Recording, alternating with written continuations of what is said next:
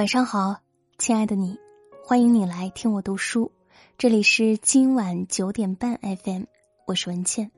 今天要跟大家分享的文章是职场人际关系的四条真相，第一条扎心了。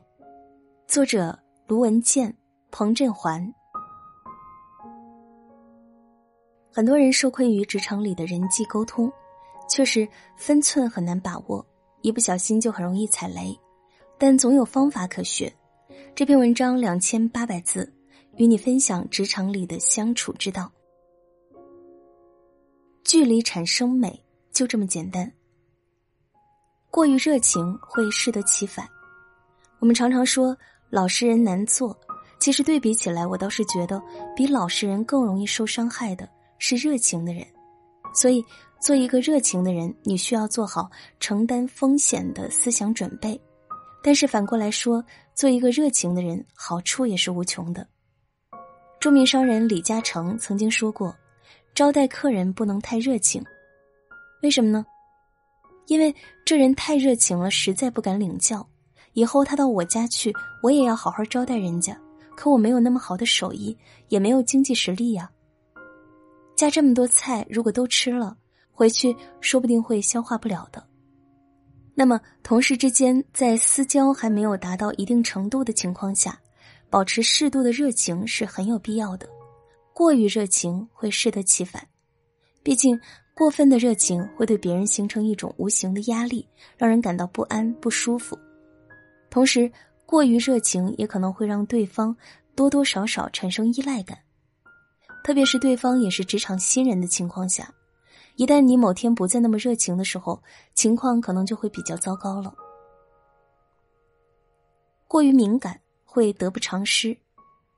虽然我们都希望可以独立开展工作，在大部分情况下和上司保持一定的距离，以便自己可以在不那么紧张的环境里完成自己手头的事情，但是你的上司为了了解你的情况，偶尔也会使用其他方式观察你。这种方式可以是委派的某位观察员，也可能是电子设备。套用过去的说法是眼线。其实这就是一种情报系统，因为没有人喜欢在毫不知情的情况下管理一个团队。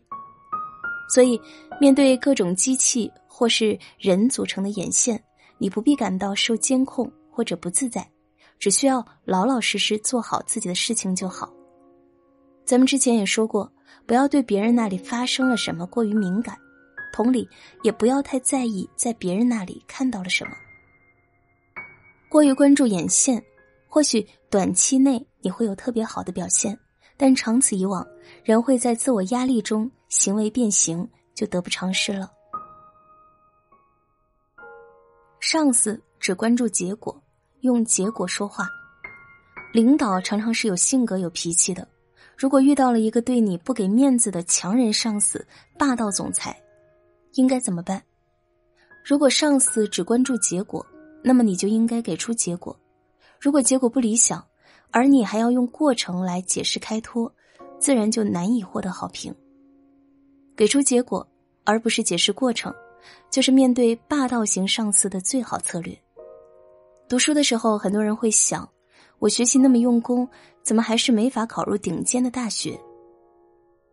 进入职场之后，自然也有很多人会想：为什么我每天加班工作，做了那么多事情，老板却还是不满意，还是不肯给我升职加薪？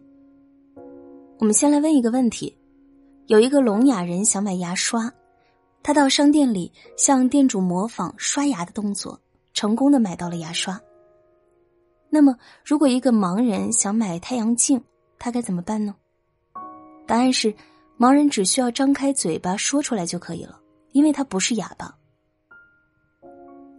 实话说，我在刚看到这个脑筋急转弯的时候也被难住了。后来我觉得这个问题很有趣，我们很多人都被题目给的信息给迷惑了，这些迷惑信息大大干扰了我们对问题本身的思考。同样的道理。在工作中，很多人也会被过程所迷惑，而不能够直截了当的去思考结果的重要性。但是别忘了，那些让你在校园和职场中困惑的问题，最终拼的还是结果，而不是那些让你五味杂陈的过程。高考、大学是依据你的高考成绩来决定是否录取你；职场，上司把一个任务交给你，是希望你能给他一个满意的成果，从而给公司带来效益。电影《穿普拉达的女王》里，马琳达说：“我对你无能的细节过程不感兴趣。”职场中最怕的就是，你刚接到某个任务时，就开始在潜意识里策划一个失败英雄的过程。一旦你这样做了，就会在之后的行为中频繁产生一种自我暗示：这事儿估计我是做不成。我的上司要是责备我怎么办？嗯，我把过程弄好看一点。一旦有了这个想法，在之后的无数微妙节点上，人的每次行为抉择都会朝着失败英雄的方向发展，将会导致你在很多可以促进任务成功的环节上没有付出足够努力，却把大量精力花在了怎样保存面子和找借口上。这是一开始就设定好了的失败。别忘了，任务不等于结果，任务的核心是完成。如果你觉得只是例行公事，把该走的程序都走了，就可以完成差事，但完成差事不代表达成了上司的目标。交差和达成目标二者之间并没有绝对的充分必要关系，甚至有时候根本毫无关系。所以，当你面临一个有难度的任务时，请你把全部的精力放在如何把事情做成上面，而不是耍弄一些小聪明。因为小聪明终归是小聪明，它只能够说服你自己，却抵不过上司用结果说话的评价体系。如果你能把心思都聚焦在做事情本身上面，即便最终败了，亦不为耻。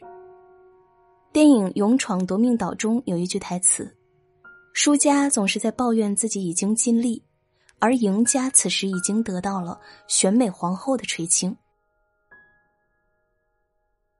涉及私密事，不知为大善。既然说到了距离产生美，那么同事间的隐私问题就不得不谈。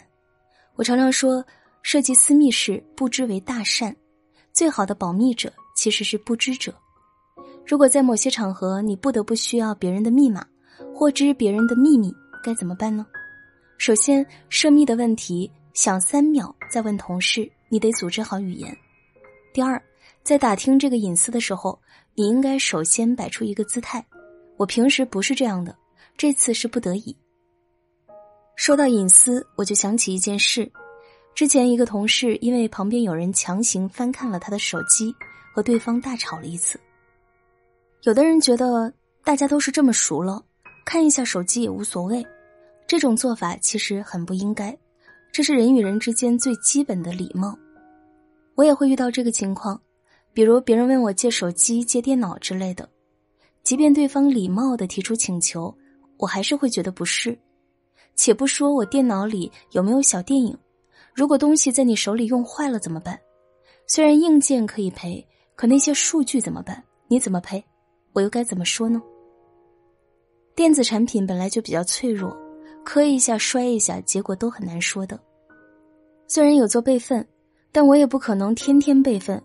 总归有个周期，去修怎么修，要花的时间谁来补偿？由此产生的麻烦谁来负责？可能有人觉得，不就是看一下吗？能怎样？哎呀，怎么那么小气？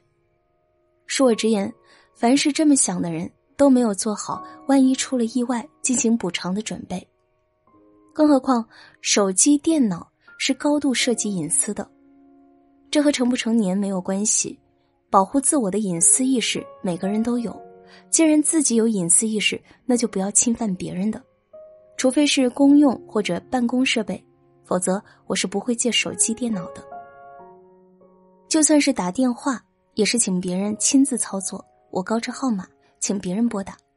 万不得已，也要主动在对方的视线之内使用。我不希望别人来借我的手机和电脑，所以也请各位读者。保护好你们同事的隐私。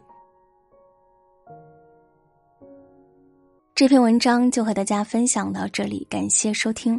希望听完这篇文章，你能够有所触动。喜欢这篇文章，欢迎转发到朋友圈和更多的朋友分享。喜欢我的声音，欢迎你继续关注今晚九点半 FM。我是文倩，我在小龙虾之乡湖北潜江，祝你晚安，好梦。